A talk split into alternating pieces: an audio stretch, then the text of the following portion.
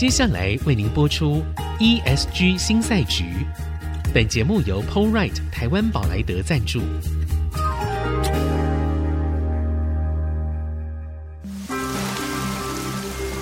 这是企业永续的世纪挑战。这是绿色浪潮下的供应链课题。再造优势前瞻的产业竞争力。欢迎加入 ESG 新赛局。掌握先机，创造新局。欢迎来到 ESG 新赛局，我是节目主持人、人工智慧科技基金会执行长温怡玲。今天非常开心哦，我们今天请到一位重量级的，而且是以前从来没有来过我们节目的产业的董事长，普莱德科技的董事长陈清港陈董事长。来，董事长好。哎，大家好。好。既然是董事长来了，所以我们一定不能够问太简单的问题。没有，因为其实哈，普莱德，我想在二零一八年之后啊，大概美中贸易战之后，他们正好就是网通这个产业，他们是最早开始动的。好，那可能回台湾的这个比例是比较高的。所以我想首先要请问董事长的是哦，你看我们从二零一八的美中贸易战，然后在二零二零年的新冠疫情，然后一个大家通通跌破眼镜的二零二二年的俄乌战争，那整个那种政治的变动非常快，所以我们整个产业的版图啊，供应链也非常快速在变动，而且它变成常态。所以从您的经验跟观察哦，对于一个企业领导者来说，你目前啊面对的最大挑战会是什么？呃，我觉得最大的挑战应该是在你自己怎么去面对这些变化快速的，从特别是地缘政治所延伸出来，事实刚刚刚所讲的这些都是跟地缘政治有关系哈。嗯哼，我们怎么去应变？我觉得是一个最大的挑战哈。嗯哼，我我觉得怎么去应变这个问题呢？最重要还是说我们。怎么从整个营运的风险的管理这个部分去看啊？是台湾长期以来一直都是做代工啊，嗯、那那那我们呢，大部分可以说都是用我们自己的品牌，在国际的市场去努力哈。嗯、那以我们的经验以及我们观察来看呢，面对这些挑战、这些变局，它会有问题的呢。嗯，会有几个现象。第一个现象可能是它是太依赖。某一个单一市场，嗯、哦，比方说你今天如果太依赖中国市场，对，对，那在这一波里面，你应该是会受伤比较重一点，是啊。那、哦、如果说你把你的市场的布局能够平均分配在全球五大洲里面的每一个地方，嗯、不要说平均分布了，而且说你有适度的比例啊，在每一个。区块都有你自己的营运的话，嗯、那这部分你的风险就会比较小一点啊。另外一个就是说，有一些特别是中小企业，它的产品呢是非常单一，同质性很高。Okay, 嗯、那这种情形呢，它的影响就会相对也比较大一点。嗯嗯、所以我我们都会比较建议啊，像中中小企业来讲，第一个你最好不要是单一市场。对啊，第二个就是说你。产品呢，一定要考虑能够多元化。当这个产品因为地缘政治的关系，在某一个区域产生的问题的时候，你很容易可以用别的产品，那么去取代。我我想这是一个非常重要的了。但这个基础就是你一定要持续的去做研发创新。嗯，如果没有去做创新，没有去做持续的研发的投注，是，我觉得这样子的变局。对你来讲，伤害应该会很大。对，所以其实我们都说啊，鸡蛋不要放在同一个篮子里面嘛。啊，这个篮子指的是市场。那我们还可以再延伸来说，刚刚董事长的意思是说，你不要只有鸡蛋嘛。嗯。哎，你只有一种鸡蛋也是蛮危险的。我们其实可以多一点产品嘛。但是这件事情它就会牵涉到说，好，那你背后啊，例如说一件事情，当我们在判断市场的时候，要怎么判断？好，然后再来，我觉得我刚刚听到一个很重要的事情是，我不是做代工啊。好，普莱德他是做品牌，他开始品牌，他有自己的产品。这件事情其实对于台湾很多中小企业，尤其他是在供应链里面的中小企业来说，它是难上加难的。嗯，对。那这件事要有可能去改变这个体制吗？普莱德三十年，三十年前都开始做品牌，我觉得这是比较少见的。对，当时你们的考虑是什么？可能三十年前，很多人不会想说我应该去做品牌。对，因为台湾的科技业或网通业在那个时代呢，特别是对于美国的这些公司来讲，他不觉得从台湾来的品牌，他会受到重视哈。对，但是相对应的呢，啊，你的竞争者也少了，所以当你竞争者少的时候，也许你一开始走的比较辛苦一点，但是机会是存在的。所以我们常常会讲说，你觉得有很多的风险的地方，其实它是有有机会的。就看你怎么去做啊，嗯哼，也加上因为我个人过去是在创业之前呢，哈，我是在呃王安电脑工作的十一年哈，那这是一个非常重要的一个 奠定台湾电脑基础的一家企业，对。那么在那十一年当中，我也因为有机会去学习到什么叫做。有 global view 的，有这种比较有远见的这种 international 的 marketing、嗯、international sales，对，还有以国际的这种标准来看一个产品的研发的规格，嗯、对。那从这几个角度呢，让我有机会，我应该思考，我们台湾是有机会去做一个品牌的。嗯哼。当然，对一个中小企业，如果你只着重在做一个单一的产品，在现在这个时间点可能会会受到一些限制。嗯哼，所以其实你可以考虑啊，比方说，我们今天假设我们今天是网络通讯的产品，你的核心技术是一样的，可是在这个核心技术的基础之下，嗯哼，你可以去做出各个不同呈现给市场上看到以及符合客人需要的网通的产品。那我的意思是说，你可以利用这样子，也不会因为有地缘政治某一个国家出的问题的时候，我别的国家我不需要该怎么打，嗯嗯、因为你有很多的武器，你可以去打。嗯、对啊，对，你可以变嘛。好，我市场的比重是可以调整的。对，然后我产品也是可以调整的。对，对，对。那我们比较具体说一下好了，就是二零二二年之后啊。因为又加上美国升息啊，我刚还没讲美国升息，嗯、这这这是一个 对，这是一个我的天哪 的事情啊，影响非常大。好，地缘美元，然后这两件事情它交叉下来之后，对普莱德来说啊，这两年还是成长吗？我们还是成长，我们还是有两位数的成长。哎，大家都在库存去化，在很辛苦的在去化库存。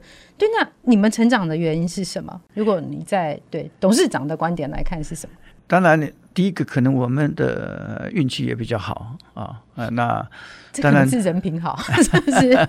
对。那为什么我们可以成长啊？嗯，第一个就是说，因为全球不管哪一个国家，当你在经济不好的时候，或通货膨胀，每一个国家，它为了未来的建设，它一定会有基础建设。对，现在的基础建设一定是数位化，一定。加入网络的元素，嗯，不管你盖高速公路也好，哎，铁路也好，嗯，或者其他的，包括智慧型的电厂、智慧城市，是这些基础建设的投资，它少不了网络，所以网络变成是一个非常重要的。嗯，那我们也因为这样子呢，所以我们所受到的影响不大哈。嗯哼。另外一个刚刚提到所谓的去库存的这个 issue 啊，很多的去库存是因为我们做代工的人，他们。的这些一线的客户，他担心他没有货可以卖.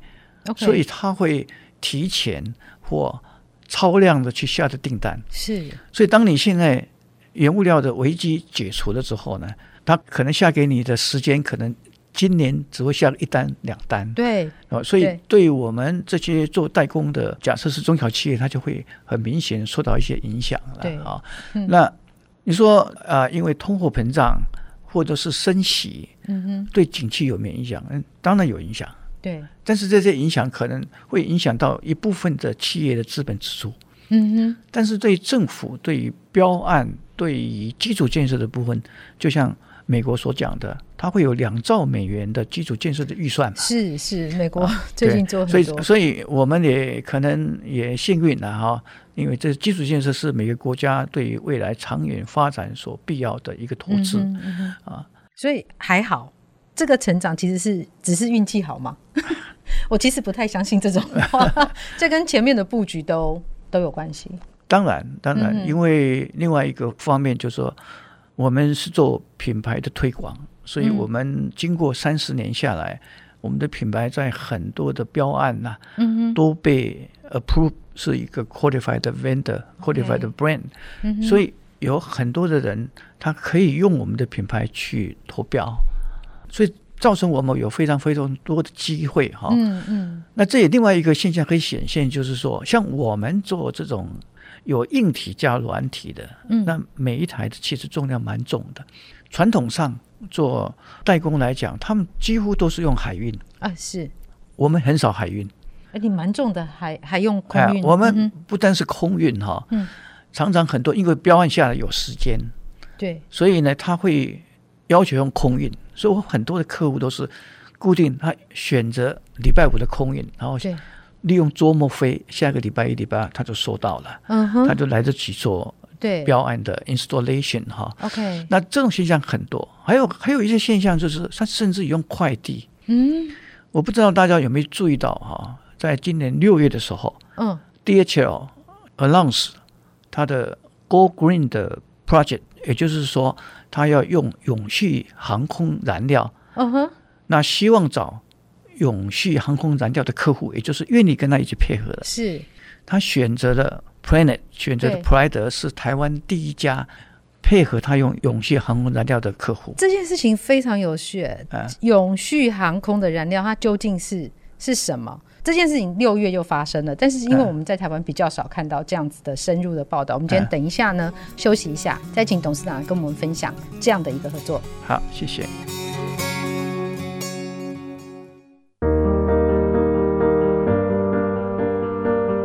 迎回到 ESG 新赛局，我是温怡玲。今天在我们现场的特别来宾是普莱德科技董事长陈清港陈董事长。好，我们刚刚在上半段的节目最后啊，我们提到了永续航空燃料。好，这个是 DHL 他找 Planet 来合作的一个 project，在六月的时候 announce 出来，在台湾唯一的一家合作的企业就是 Planet。好，那这件事情很有趣哦。当然，我们今天不用在意说那个永续航空燃料它到底是用什么样的材料。那我们比较好奇的是说，那这样子的一个计划，为什么 Planet 要 join 这个计划？我我觉得基本上来讲啊，因为我们公司对于永续啊，这个减碳啊，能够对这个地球有帮助的任何一个行动，我们都会支持。嗯哼，我们还有很多其他支持类似行动了哈。嗯当然，因为 DH 选择我们来 join 这个样这样一个博物馆，啊，我们也觉得一个很好一件事情，就是说让全球那他们可以了解台湾的 Planet，嗯，他们也是非常重视永续这个。那对于我们的品牌的知名度以及品牌的认同度会提升。那这是我们我我们的对这件事情的看法。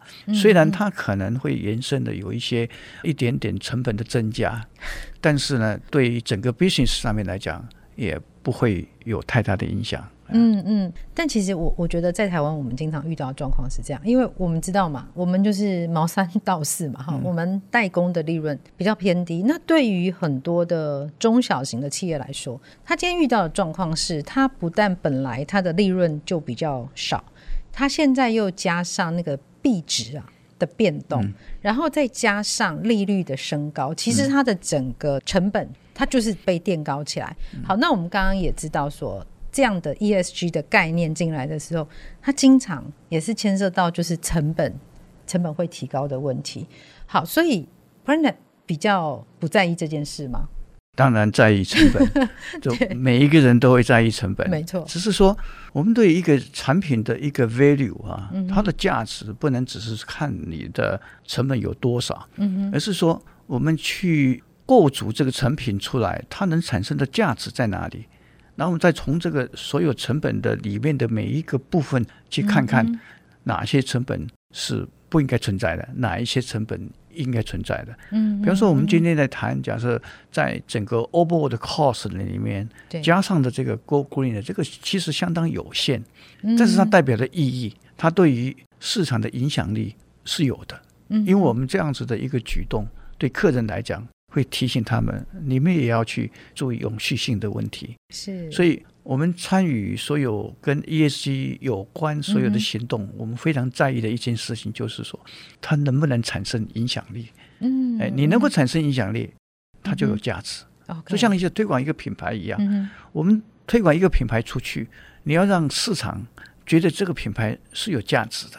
而不只是说只是一个产品贴上一个 logo 这样子而已。对，所以这也正好、哦、是我接下来想要请问的，因为我知道 Planet 从在 CSR 的时代，其实我们已经做了很多好这种社会责任啊，然后也、嗯、也是模范生嘛，哈，因为对，因为我之前在媒体啊，所以我知道你们是模范生，好那种中间企业的模范生。但是啊，ESG 它现在是更清晰的，是有一个明确的规范跟指标跟标准在那个地方。嗯嗯、好，那整个普莱的董事会因此在公司治理上面有做哪些调整吗？其实公司治理方面呢，不是只是说是一个董事会的调整，嗯、而是说我们整体上的运作哈。对。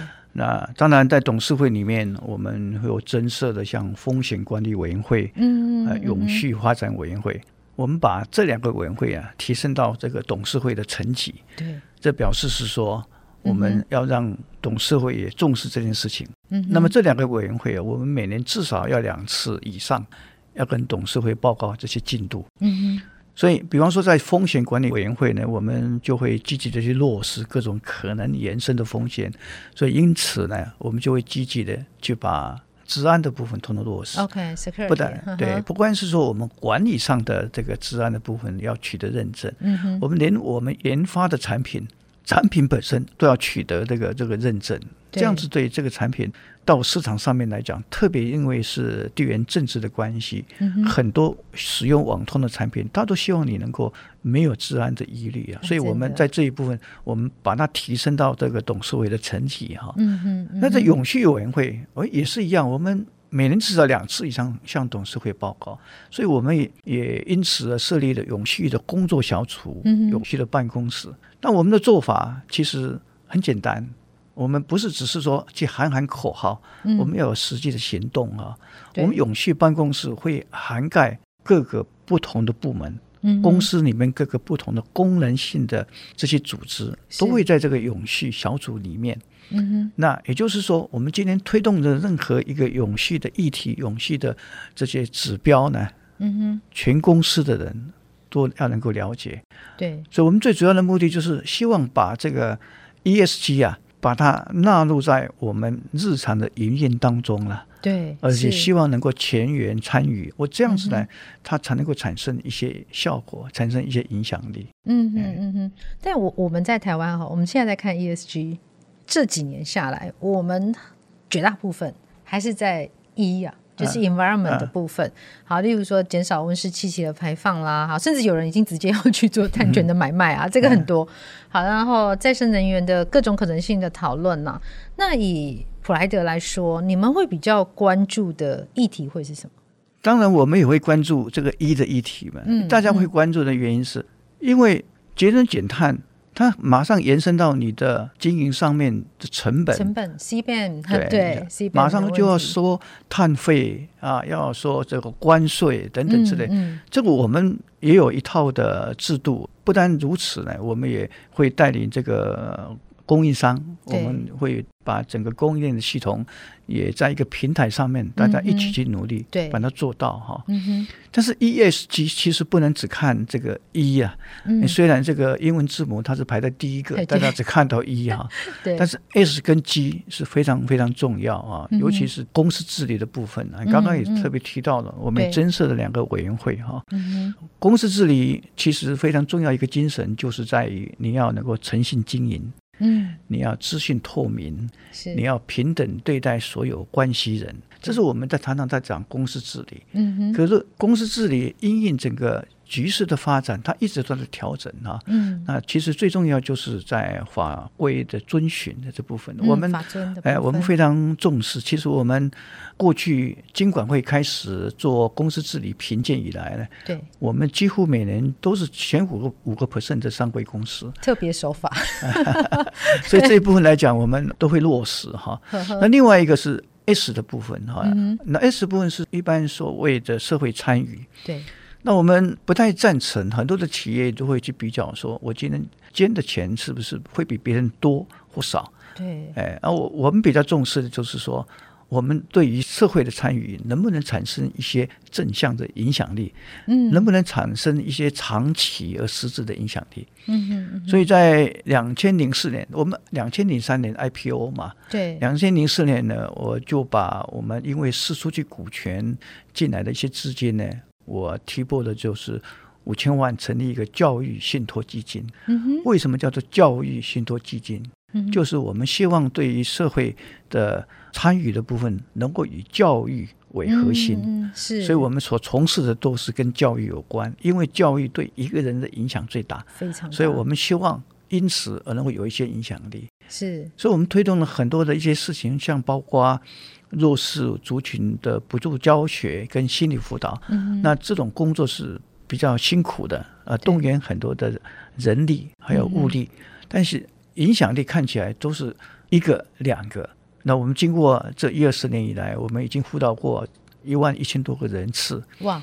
但是这些人来讲，嗯哼，我们希望把他们从一个家庭结构不健全的这样子的一个情形，把他带到正常的学习过程，可以跟一般的学童一起学习。所以呢。我们花了很多的人力物力，我们希望他们能够感受到社会给他的温暖，嗯，因为他家庭结构不健全，他有一些个性可能没有办法融入在团体里面，嗯，所以我们每一次看到这些小朋友，他经过辅导之后，他能够融入跟其他的小朋友一起学习，我们就很开心，因为他已经接纳这个社会，他不会未来变成社会一个负担，嗯，但是我们还有做很多了。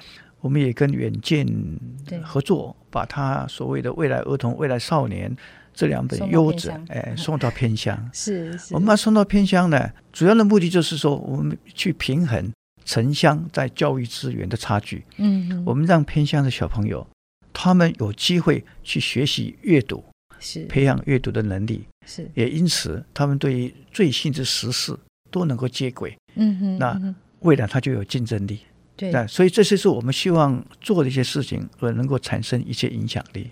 所以其实 ESG 在 S 的这个部分，它跟之前的 CSR 其实是很能够结合的，而且还可以从 CSR 这边还可以再扩大、再延伸出去哦。